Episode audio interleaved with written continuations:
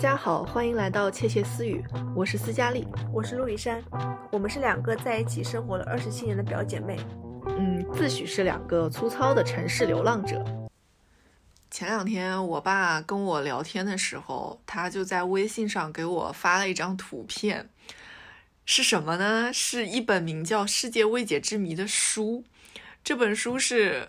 都我都不知道，我都想不起来是几岁的时候，我爸可能从哪里就给我带回来了一本书，彩色的，然后那种硬卡纸封面的，你知道吗？非常的厚，然后是 A 四页面的，很大很厚的一本书。就这本书，可能就是我。应该是在我上小学还不知道初中的那会儿，小学小学是吗？反正你怎么知道的？你知道吗？我小的时候特别想去你们家看这本书，是吗？这个就跟奥特曼的光碟一样的有吸引力。就是我特那个时候特别爱翻那本书，就是它里面其实。那个里面讲的世界未解之谜，我觉得很多可能现在已经被解开了，但是它绝对是打开我对这个世界有多大，然后世界有多奇特的这种大门的那种感觉。就是小时候你们有没有还有一个什么十万个为什么那种书，人手一本，对吧？还有什么走进科学这些书，你都有印象吗？还有一些还有一些那种。中央十套的一些这种综艺节目，也有《走进科学》，不是后来也拍成像节目了吗？是吗？我不知道。对啊，不记得，就是哦，对然后就是那个中央十套，不是也经常有这种类似的这种节目啊，或者是什么的？我觉得就是小时候啊，我每次看那个书，我就又害怕，但是我又很好奇，而且有的那种故事，我觉得我能记它，记了好多年。很多故事后来长大之后发现。我又再倒回去看那本书的时候，发现其实他讲了蛮多，可能是很经典的，已经在这个世界上流传了几百年或者更久的一些未解之谜。我觉得包括像什么，嗯，失落的玛雅文明，嗯，是的，然后消失的亚特兰蒂斯，嗯，还有非常非常经典的那个跨不过去的百慕大三角，包括我们去英国读书去看巨石阵，就是因为小时候。就是一直都被传出来的这个关于这个巨石阵到底有多神秘，以及以及还有后来很多被拍成电影的，像尼尼斯湖水怪以及木乃伊这种类型的，然后包括它里面还会讲到那个一些什么世界悬案。我后来就我这次就让我爸给我把这书又寄过来了。是的，没错，此刻的你正在我正在端着这本书。是的，然后我就非常认真的看了一下，他在这个目录上，人家其实非常清晰的把这个世界上的这个未解之谜嘛。就是分了类，它分了七类，是哪七类呢？第一类是宇宙幽灵，也就是我们所熟悉的与与黑洞、虫洞、时间穿越、外星人一切有关的这种东西。然后异域传奇，就是一些。包括是那种嗯天气上不能解答的一些闪电啊什么的，它都会放在这个里面讲。然后生物探秘，比如说恐龙是怎么消失的，为什么会消失，还有地球上到底有没有蜥蜴人这种东西。然后呢，还有一些关于人类的那种谜团，我觉得这个是一个挺永恒的命题，就是人从何而来之类的这些问题。生命，还有。我觉得后面三个部分就是我特别喜欢的。第一个是宝藏寻踪，就是我觉得那种所有历史上关于人出去探险，然后在什么地方发现了什么宝藏的故事，就非常的吸引人。还有就是古文明之谜，也就是我们刚才说到的什么玛雅文明的消失，包括。一些埃及的法老的故事，以及最后一个，我觉得是你比较感兴趣的，就是历史悬案，就是 各种各样的悬案，我真的好喜欢啊！是你非常喜欢的，就是而且你知道吗？这本书这么厚，就是直到今天，我觉得里面它可能很多东西已经是要么被推翻了，嗯，要么被。发现不是一个真实的故事，这个我们后面再聊。然后我就发现，原来人家在这本书的第一页的最后，他就说了，是希望把那些勇于探索的青少年引上科学之路，所以这就是写给青少年看的一本书。哎，我不知道你小的时候就是有还有这些印象特别深刻的一些那种所谓的世界未解之谜吗？有超级多，就是像那种，嗯，比如说。火星上面有个人脸，我不知道你有没有听过。火星上有个人脸，对，就是嗯，可能是科学家什么的去登上火星之后，然后他们拍到这样的一个图片，然后呢，上面是有一张类似于人脸的这样的一个轮廓，哦，就是我觉得我听过类似的，应该。就是大家这拍回来之后，大家引起恐慌，哇，火星上怎么会有人类？火星上是不是有人真的生存过？就这样的话题开始沸腾了。哎，我我我觉得像什么 UFO 这种东西，因为其实我们现在因为看到太多科幻电影，已经把他们都拍出来了，包括我们以前看过那种什么《神秘代码》，嗯，就是讲一些关于时间的这种东西。关于这种什么 UFO 外星人，它就像一个永恒的命题，就是那种感觉，就是人类一直在这个浩瀚的宇宙里寻找那个嗯音，是不是除了我之外，除了我们之外，还有其他的人是可以和我们产生一些微弱的连接的那种感觉。今天还有翻到说什么，可能外星人在我们这个地球上有存活过一段时间，他可能早就给我们发射发射出了一些什么信号，对信号，告诉我们人类将会面临什么什么东西，什么什么东西。我今天看到的时候，嗯，我还会再相信一下，说不定，说不定是哎真的。啊是不是真的？哎，你说到这个外星人在地球，其实我记得那个《世界未解之谜》里面就有讲到过什么，类似于各种各样，比如说被绑架的那种警察，什么遭遇了一些各种各样的事情，他突然脑子中可能什么有个二十分钟的记忆就被剥夺消失了没有了。哦对大家就会说，哎，这是不是是不是有外星人来剥夺了我的记忆的这种黑？客帝国，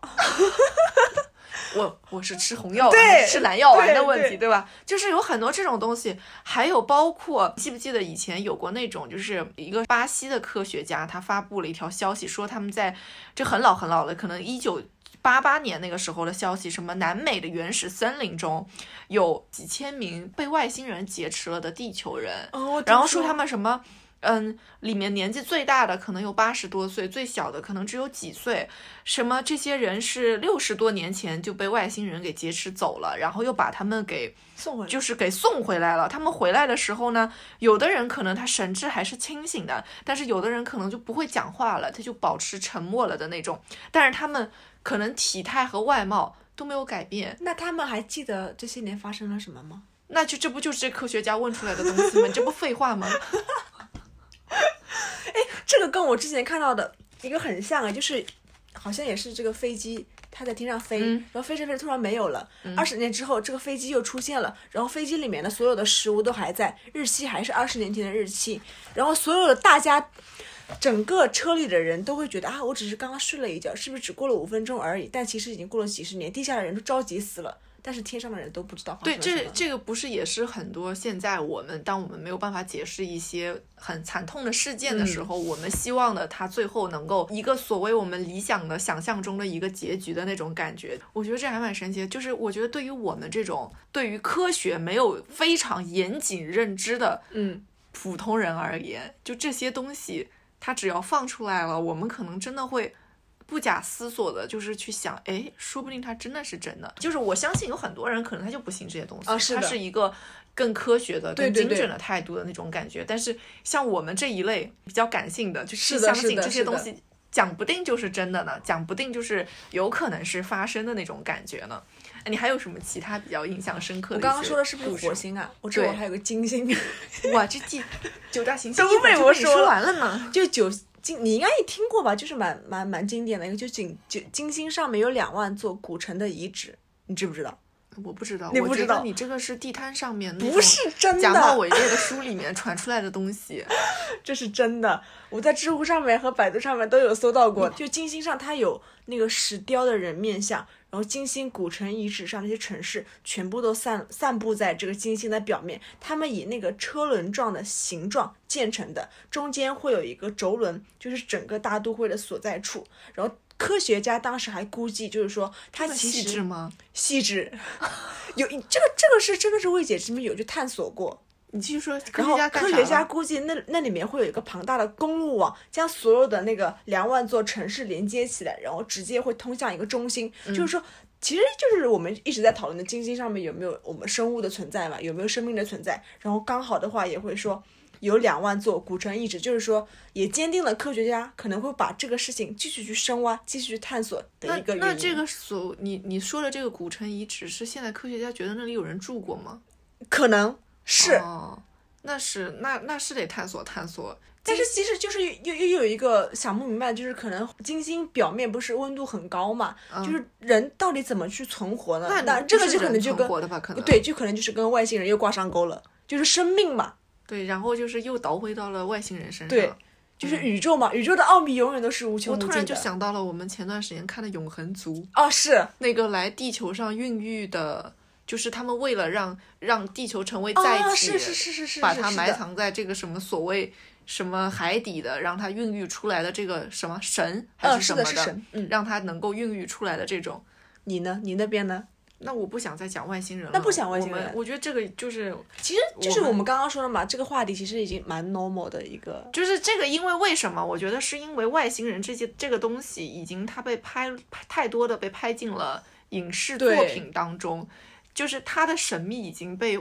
挖掘干净了。就是我们现在听到这一类的，可能就是哇，真的吗？然后哦，也许是真的吧，或者就是嗨，这没什么可信的，就嗯，就过去就过去了。我想讲讲那种我们那种什么自然风貌上的东西。嗯我们最熟悉的可能就是会听到的是百慕大三角，嗯，但是其实百慕大三角是已经被揭揭露了的嘛，嗯就是它并不是一个被。真正的未解之谜了，就是所谓的百慕大三角，它是指那个北起百慕的大群岛，然后南到这个波多黎各岛，然后西至美国的佛罗里达州，它三个地方围成的那个海域，被称为了百慕大三角。但其实，其实在地理学上，它没有不存在这样的划分的。然后呢，这个海域就是一直被冠上那种魔鬼之名，也是因为各种经常会在那个地方就是出一些很奇怪的那种事情，然后跨过去啊什么的，然后就是。怎么来的呢？这个百慕大三角这个名字，就是一群作家在地摊文学当中嗯以讹传讹，它就变成了一个所谓地球的黑洞。但是它其实实是一个被科学可以解释的东西，只是做文学的人让它成了一个听上去很神秘的东西。啊是的，也就是我们这些人会看到的地摊文学，会去相信的那种东西，它其实已经被科学去证实了的一不是那么所谓的未解之谜未解之嗯谜这样子的东西嘛。但地球上又好像真的存在很多这种所谓的不知道这个风貌、地理风貌是什么情况的，就比如说美国，呃，爱达荷州的一个州。州立公路上面一直一直非常有名的一个死亡公路，我知道这个，我就是听闻，而且这个这个图片每一次我们看到它，一般摄影师拍出来那个公路就是一个延伸感非常强，然后让你觉得还蛮压抑的一条嗯公路的那个、窒息感。对那个窒息的那种感觉，就是说正常的那个车辆啊，一旦驶入到这一带呢，就好像突然被那种什么看不见的神秘的力量。扔到了空中，再重重的被摔到了地上，然后经常就会出现这种什么车毁人亡的那种惨怪的事物。但是呢，奇怪的是呢，这段公路那肯定很多人就是科学家或者是什么地理学家等等等等的人，他们去那个地方去做探索、做研究之后，其实并没有发现这条路和其他地方有什么。有什么特别奇怪的地方吗？考察之后就得出一些什么样的那种结论呢？就在想是不是由于那个地下的水脉辐射的影响去造成的。但是这个这个地下的水脉就怎么产？为什么会产产生如此大的这个辐射呢？就是到现在可能科学工作者还是很难去回答这个问题，也成了也成了一个所谓的小小的未解之谜，嗯在这个地方。包括我们知道的什么死海。啊，对，然后一些什么所谓的死亡之崖，在呃英国东海岸的那个东伯恩，就是有一处陡峭的悬崖，也是那种就是你在山顶看下面的时候风景如画，但是在那个地方经常会有开开心心去那里玩的那些游客，到了那个地方，他突然他就跳崖自杀了，就是一直都是。不能理解为什么会有人就是到了那儿看到了那么美的风景之后选选择跳下山崖粉身碎骨这件事情也成了一个就是没有办法解释的这种事情。可能他那边是不是有股所谓的我们说的神秘的力量在指引着我们我们只要解释不了的事情都是神秘的力量。你说的太对了。哎，你有没有听过那个关于一些野人的故事啊？你你野到什么程度？来，你讲一讲 野到什么程度？就是之前西藏野人的迷离，你有没有听过？这个我没有。其实，在一九一七八四年的时候，我们我我我们国家就有西藏野人的一个文献的记载嘛。然后近年来的话，在喜马拉雅山区不断的有好多人目击的野人的活动，就是高高大大的，嗯像猩猩那样的一个野人的活动，已经有若干的考察队去深入到我们西藏那一块儿进行考察。但是呢，野人仍然是一个谜。我不知道真的吗真的，我不知道你就是会不会去那种大湘西或者说是三亚热带雨林我去过，对这样的一个热带雨林这样的一些地区嘛。然后呢，我们去了那边之后，导游会说你们要小心一点哦，可能会有不明的生物走出来哟，你们不要去接近它哟。就是山里面可能会有一些我们不知道的生物体存在，哦，但湘西我很害怕的。对吧？我，但是我不是害怕生物，我是觉得那个地方就让我，我知道上次的那种哦，对，上一次不是有去跳那个什么舞蹈，他们就过于热情的，记得是我们去湘西的，我就不具体说是去嗯了什么地方了。然后我就记得当时反正是他们当地有一个就是老婆婆在那个村子里，嗯然后那个老婆婆的屋子是就是说嗯、整个村子都走水了，就是烧到那个老婆婆家那个走水那个火就停了。啊，对，我记得。然后他说这句话的时候，这导游在说这句话的时候，我正左眼瞄着这个老婆婆家里说火停了的那一瞬间，我吓得整个人我就回来了。当时哦，对，然后可能当时是不是还有什么里面有一位高人在里面，然后我不不是，就是这个老婆婆本人，哦她曾经生前是，呃，呃就是感觉是有不明力量的那种，嗯，对，然后对对对可能当地的游客会去那边，也会去潜心的去拜一拜，去没有人拜她啦，不是拜她，她不是去拜的，就是说她她就是和这个村子上其他的人不一样，哦然后就是。嗯大家不知道他的力量是从哪里来的，然后每一次什么走走水，就是到他们家三次了，村子里走水，走到他们家门口，那个火势就停了。不过说到这些什么这种东西之外，我其实也看过蛮多那种。我 记得我们俩有讨论过一个关于闪电的一个问题，这个闪电我感觉我我后来把那个书打开又看了一下，我记错了这个故事啊，不是那个呀你记得那故事我是怎么我们俩我是怎当然么讲的？知道了，你再讲一遍，让广大听众听听多么的离谱。就是就是说那个在巴西，在巴西的一户人家夏天的时候，然后他们家里面人都都在家里面就是正常的起吃下午茶的时候，然后那个天突然阴了，然后起起闪电了嘛。然后那个闪电冲进了他们家里面，他们家是养猫的，然后冲进他们家，就是电到了他们家那个小女儿的头上，嗯结果他妈妈吓死了，以为小女儿要就是被电劈到了，要出对对对事儿了嘛。结果一看，他女儿只是头顶印了他们家猫的样子。你让大家听听看有多离谱。但是你每讲一次，我都震惊一次，然后我就觉得哇为什么这么神秘？我讲的，特对，别相信我想，讲的我想知道这个故事事真正是什么这个。故事它原始的样子是什么呢？是说，这故事也不是发生在巴西，它是 发生在美国费城南部的一个人家里面嘛。就是说，这个这个夫人呢，她也是，她是确实她是窝在自己公寓的沙发上嘛，也是就是有那么夏天的那么一天，突然一个就是巨大的红色火球，它穿过了那个紧闭的窗户飞了进来，然后呢，那个火球一边发出那种嘶嘶的声音，嗯，一边就是朝它飞过来了。这个这个这个是什么东西呢？它后来在科学上的解释，它叫球形闪电。嗯，然后这个球形闪电飞进来之后，从客厅飞进厨房，然后它穿过他们家另一扇那个紧闭的窗户嘛，就出去了。嗯，就是他们后来这个事情过去之后，这个夫人冷静下来了，发现家里面门窗毫发未损，一点破坏都没有。但是她的丈夫回来之后呢，就发现了这个夫人手背被烧伤了，然后这下面就是我记错的地方，脑后的头发被烧掉了，但是并没有印上那只猫。那只猫真的绝了，真的那只猫，所以所以它没有猫，所以没有那只猫了，所以只是确实伤到了这个女人，就是伤到了这位夫人，她的头发被烧掉了，然后手也被灼伤了。但是它神奇的点在于说，家里面明明那个红色的火团穿过了窗户，又穿过了窗户进来家出去，但是家里的窗户是毫发未损的，一点都没有受伤。就是球形闪电进来了之后。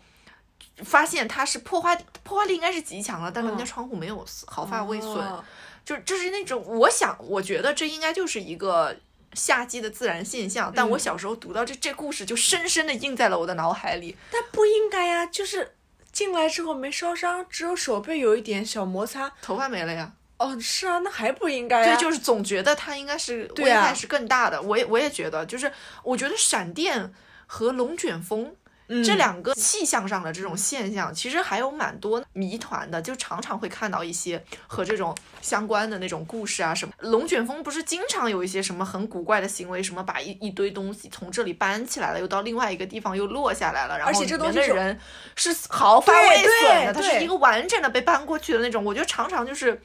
看到这种故事，就像那个平移房房子一样，你你不这样感觉我小时候看到这个，我常常都在想，要么把我家房子就是对嘛？一起搬走到另外一个地方。但是你知道吗？现在是可以做到的，房子平移、谁给你建筑平移，可能就是借助一些交通工具，铲车。交通工具哦是吗铲车也是交通工具之一啊。OK OK，我明白你的意思了，但是你这跟我的这个未解之谜没有关系，不太一样。反正我我小时候读到这些东西的时候，我都是被吓的，夏天出门看到闪电我都躲着走的。就是对我闪电我不出门的，而且下雨的话，也对，我们也也不太会碰到那种。对，哎，你你你那边有没有听过一些，比如说关于前世的、有记忆的这样的？关于人的，对没有没有哎，我跟你讲，我我今我前两天又看到几个特别有意思的，为什么最近总是在看这样的故事？就故事就是说，有个泰国的小男孩，他在三岁的时候告诉他自己的父母，他自己曾曾是一名叫做凯的老师，名字叫凯。他那个时候呢是骑着自行车去学校。但是中途有一次被人射杀了，就是这样的一个故事。然后呢，等这个小男孩长大了一点之后呢，他说我要去见一下凯这个家人。然后呢，他就跑跑跑跑跑到那边去了。他直接认出了当地村落的一个老人，并且说：“你就是我们的父母。”很巧，那个父母他们的儿子呢，确实因为后脑勺被枪击而去世了。而且这个小孩子呢，他的后脑勺也有一个类似的胎记。嗯，你说巧不巧？哦，这个是就是他有前世的记忆，所以他到现在的话，他就去找了我们所谓的呃前世的父母，并且认出了他们。然后呢，发现一连，哎呦，串上了串上了。我这边还有一个，就是说有一个孩子，他叫山木马，对吧？很像他的祖父转世。他十八个月大的时候，已经有了一个超人的记忆力。他三岁的时候告诉他们，这个我看。过，对，就是那种呃，关于自己家人的一个那个记忆言传下来，就是像投胎转世这样的一个感觉。他还跟他们父母讲我祖父的一些私生活的故事，说出来跟他们说。他说，然后他们父母听完说，哎，巧了，我们之前就也这么发生过的。反正就是我觉得这个前世记忆这个东西就很奇妙。哎，你说到这个人的什么前世的记忆什么之类的这种，我其实反倒看的比较少。但是关于人类的其他的东西，我对什么特别感兴趣，就是吸血鬼、啊狼人这种故事。但这种就是。后来我去，后来去看电影的时候，我就发现可能很多都是人们想象出来的，或者是把当时的一个人给魔鬼化了、嗯处理了的。但但是有一个故事，我真的印象很深刻。我其实我有隐约有印象，我后来看过跟他相关的电影，但是但是我小时候看这个故事的时候是还就真的很当真。他讲的是什么？用血用血洗澡的一个女魔头的故事。他是讲那个匈牙利的一个。呃，伯爵夫人应该是叫伊丽莎白吧，她是出生在欧洲的一个名门望族的。然后呢，她十六岁的时候结了婚，嫁给了匈牙利呢一个以英勇作战著称的所谓的黑英雄嘛。在大概一六零零年左右的时候，这个黑英雄就不明不白的就死了。然后这个伊丽莎白就把婆婆赶出了家门，然后把她的孩子也送到了其他地方。就为了干什么？为了方便他在这个城堡中可以为所欲为。嗯他在城堡里干什么？他喜欢就是割破女仆的血管，把鲜血注入一个桶里，然后他用血沐浴。嗯，然后他的亲信以招收女仆为借口，疯狂的在乡下去寻找那些未婚的少女，然后把她们诱骗到城堡里，然后杀害、抽血给这个伊丽莎白，是那种非常令人毛骨悚然的。但是后来其实好像就是我有看过这个电影嘛，当时对于大家对于这个女魔头，她因为可能那个时候的人是没有办法解释，就是不知道她到底在干什么，就觉得她是不是吸血鬼。可能他是一个变异了的人，就是和我们是不一样的。我后来再去看这一段的时候，其实只不过是因为这个所谓的伯爵夫人，她她希望自己能永生，不知道从哪里道听途说来的，觉得就是少女的鲜血可以让她永葆青春，她没有办法接受自己一天一天的老去了。但是我小时候看这个故事，真给我看的毛骨悚然的，有各种各样就是关于这种所谓什么吸血鬼的故事，然后你都没有办法解释清楚这些人当时的一些做法到底是为什么。我小时候看到的时候还蛮吓人的，我我也看我也看不得。对，但是长大了之后。啊！我重新去找到了那段历史故事，也许只是一个被妖魔化了的人的时候，感觉哦，可 OK 是可以理解。我不知道你有没有看过一个电影叫《香水》，那我没有，就是讲的是什么？就是这个男主角，他就是非常迷恋年轻少女的那种体香啊，他一直在想办法，如何能把这种体香去变成一瓶香水，哦，流传下来。最后他把人给杀了，然后就蒸馏了。啊天哪！就这个这个电影其实还蛮经典的，我不知道我讲出来你能不能 get 到我能 get 到，我能 get 到那个点。他对于那种极致的香气有一个追求，然后他不知道该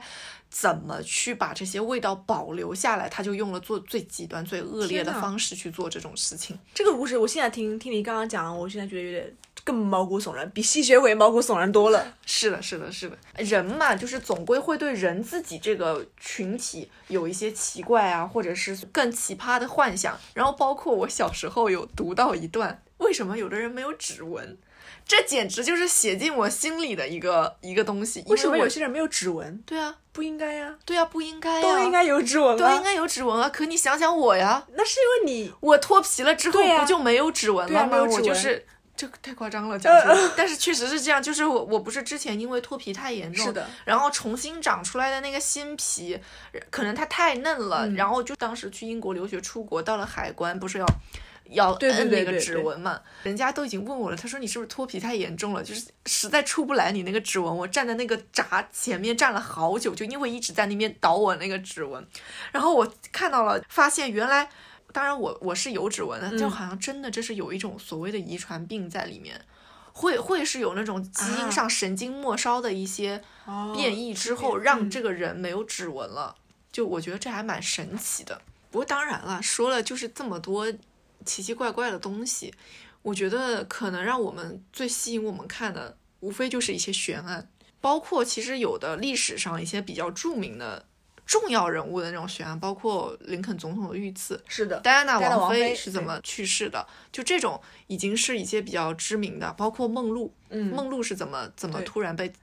刺杀的？都是都是一些就这种历史上的悬案。还有什么邓丽君啊、李小龙啊，一些影视明星，对对对对对对对。我印象比较深的一个悬案，我们之前看柯南，你，看名侦探柯南的时候，你记不记得他们有一集？应该是去啊，就是他们进入了一个游戏，就是他们最经经典的那一集，我忘记名字了。我记得，我记得。然后其中就是他们被传送机送到了伦敦，嗯，去破了哪个案子？我开膛手 Jack。哇，这个案子就是我以前不知道这个案子是很大很大的一个案子，然后我也不知道它到底是有什么样的一个故事，然后直到我发现，原来这个这个一直到现在都是一个没有被解开的谜，就是他讲的就是。一八八八年的时候，在伦敦东区的白教堂那一带嘛，有一位，也就是后来被著称为开膛手 Jack 的这一位臭名昭著的杀手，他以一系列很残忍的手法，连续杀害了，就是至少有五位女性，这些女性都是被他。掏空了身体的那种，破开了，所以这就是叫开膛手，叫他开膛手 Jack 的那种原因。然后至今好像一直在比对这个 DNA 嘛，希望能找到所谓真正的开膛手 Jack 这一位真凶是谁。但是他的基因好像鉴定专家就表示突变了，然后呢就一直找不到这个人。他是没有指纹啊，上一个连上好不好？好像这个蛮多影视作品后来一直都在把这个。拿出来拍，因为它太玄幻了，然后它身处的那个时代又是一个很玄幻的时代，然后就一结合它的那个魔幻的色彩就很浓烈的那种感觉。然后我还有印象很深刻的一个，应该是在我读书的时候读到过的一个叫《黑色大丽花》的惨惨案，是二战之后最著名的一个悬案了。一位美国的演员，也叫伊丽莎白·安·肖特，他就在某一天早晨，他的尸体就被在。洛杉矶南部的西南部的一个大道上面一块空地上被发现了，然后就发现他也是那种，哎呀，被斩断了，然后他的血液被清空了，嘴角也有裂痕，然后最后。至今就是他是相当于他是死于休克和出血嘛，嗯因为他全整个人整个人都已经就是干掉了。然后呢，为什么叫黑色大丽花？就是是因为这个女女人她生前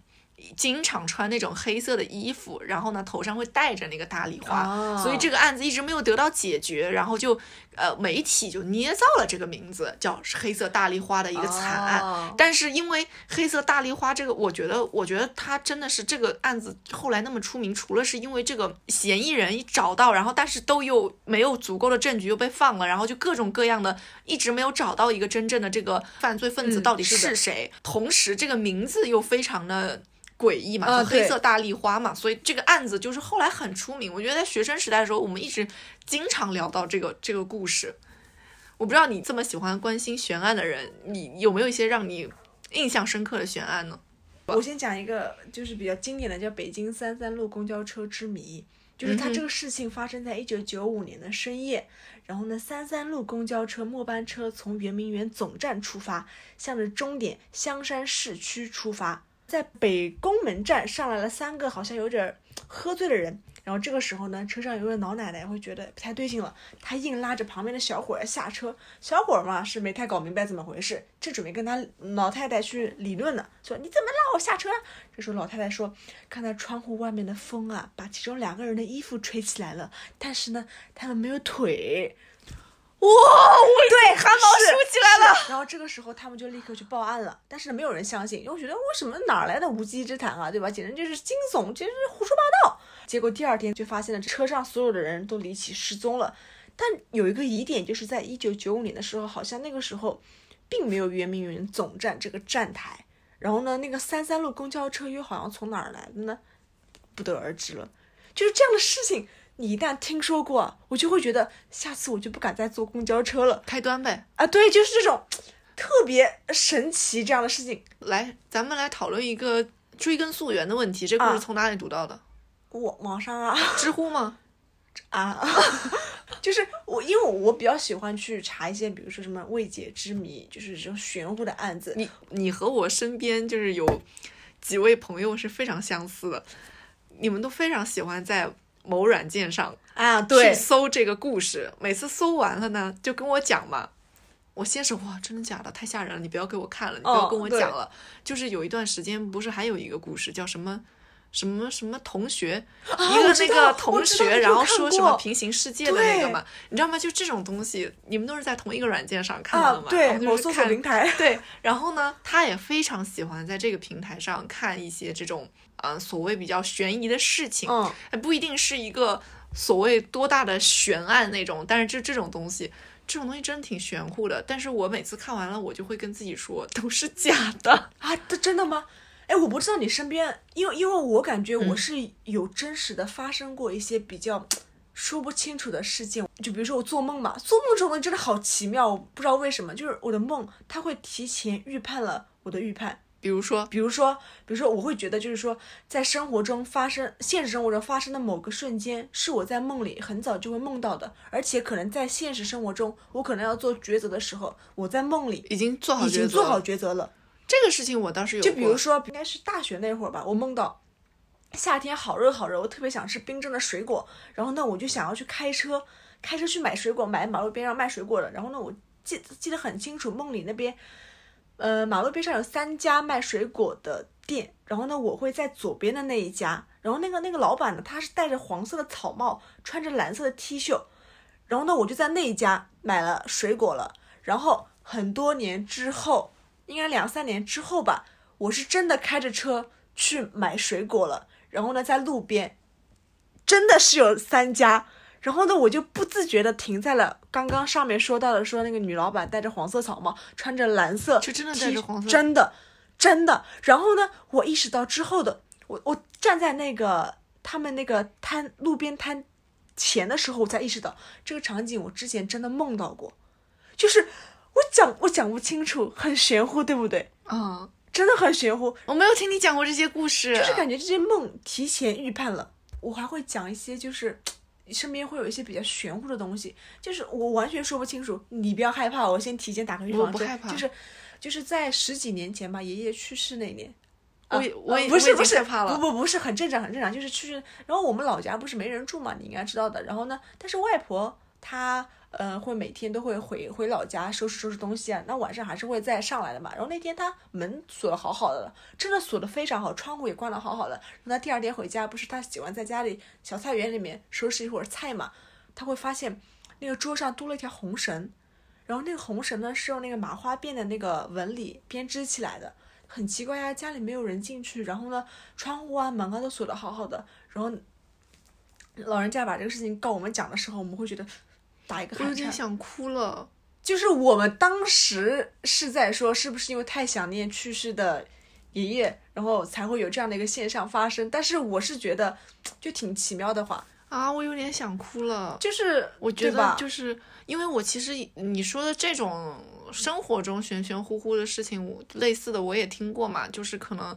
嗯，周围的朋友什么家里面也是爸爸去世了的那种，嗯然后，然后他可能就是家里面晚上那个有一个小台灯开着，总觉得墙上有一个哦人影在，然后后来妈妈说你放心走吧，就是没事儿的，就是我、嗯我跟孩子过得挺好的。后来那个再开那个灯，那个影子就不在了。就是这种，就是这种我觉得有点温暖较身边的一些比较温暖的故事。我觉得，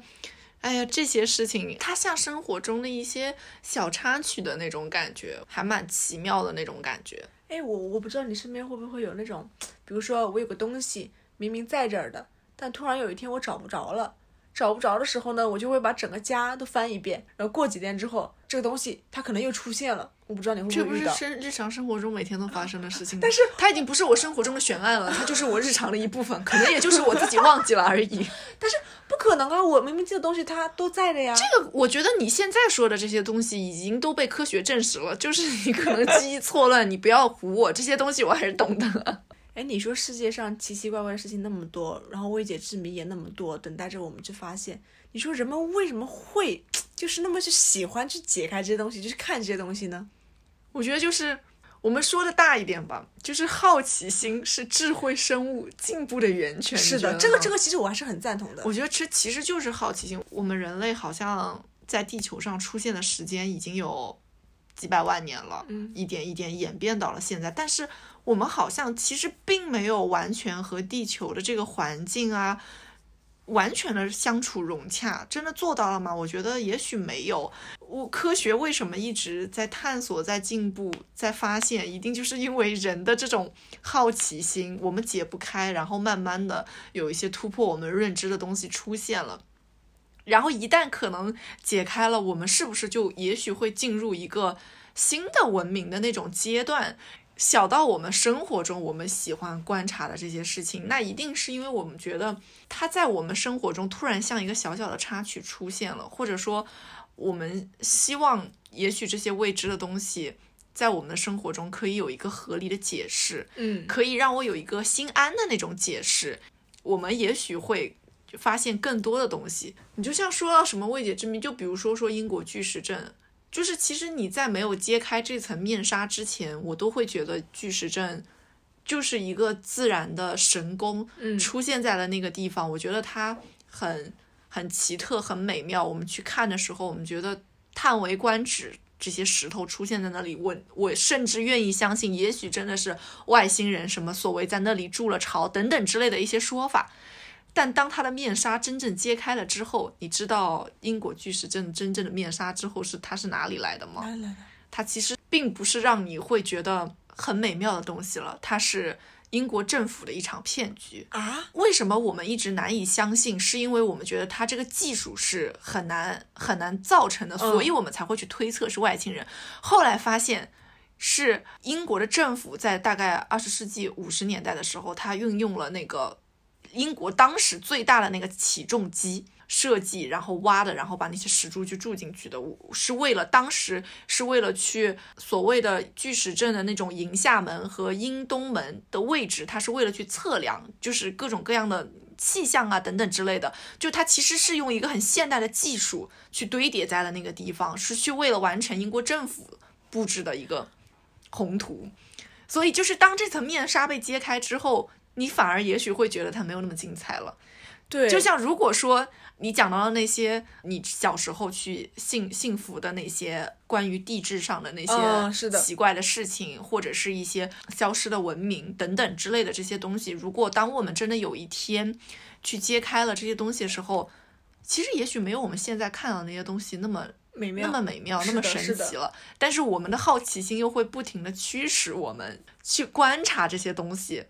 哎，但是你有没有发现，反正至少对于我而言，这些书我只在小时候看过。嗯，是的，反而随着我年年纪长大了之后，我们可能就是当一些听着周围的一些消息听过就过了，也不会再去想更多的这种东西了，那种感觉。我反而会觉得我小时候可能会更多了一个过程，就是那种想要去追寻那个真理、检验真相这样的一个过程。我会去问老师，因为我们会相信老师会给我们一个所谓的标准答案。对对对，所以那个时候我就会执于执着于问老师各种各样的这些这些问题。没有想到你小时候是个哥白尼呢，十哦万个哦为什么都十万个什么会就是我本人耶。之前就有读到过一句话，关于我们为什么会执着于观察，或者是去发现、痴迷于这些世界未解之谜，而且尤其是在我们可能年纪比较小的时候。他说，你只有在大扫除的时候翻出墙角堆积的科幻杂志，你才会发现曾经的你有多么关心这个世界。哦，是的，我觉得就是可能我们因为今天想起来想录一期关于这样的节目，然后我们又重新去搜罗了一圈我们曾经啊、吸引过我们的，或者我们观察到过的那些没有办法解开的谜等等之类一些关于呃人类、宇宙，甚至一些更其其他的大的一些地理风貌、人文、历史文明这一类的未解之谜，都是在我们很小的时候才会关心。长大之后，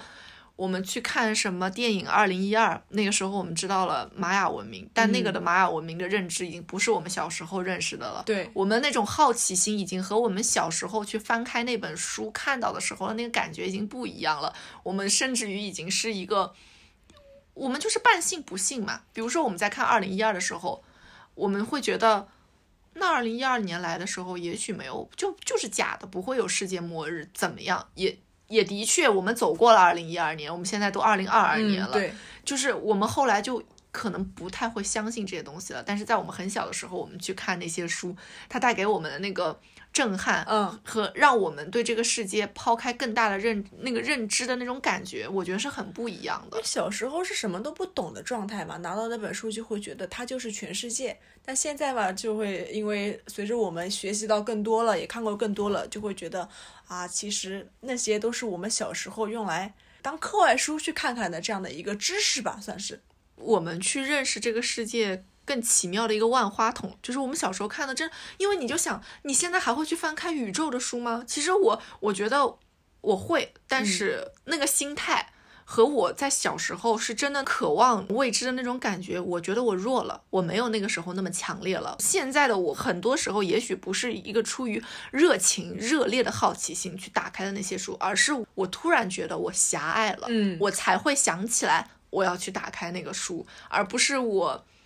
以一个积极主动的状态，以一个我每天放学了，我我想再多知道一些这个世界是什么样子的那种那种心态，已经是完全不一样的了。所以我们小的时候就是老师会问你你的梦想是什么呀？我们很多人都会说我的梦想是做一个科学家，做天天文学学家，做一个宇航员去探索世界。但真正到了初中到高中，老师在问你们的梦想是什么的时候，我我就会觉得我要当一个老师，我要当一个律师，就是更现实主义的一些一些梦想了。这个就是成长，我觉得。对，小时候的确，我觉得所有人，我我我常常觉得小时候，如果今天有一个人在讲台上说我的梦想是当一个老师的时候，我们可能都会觉得你的梦想就这么渺小吗？。对我们真的会有那种感觉，而当这个人非常勇敢的上去说我的梦想是当一个宇航员，我希望去探索宇宙未知的时候，我们会觉得这个人很酷，就是那种感觉是不一样的。我们那个时候对于世界就是充满了各种各样呃好奇的东西，但是现在可能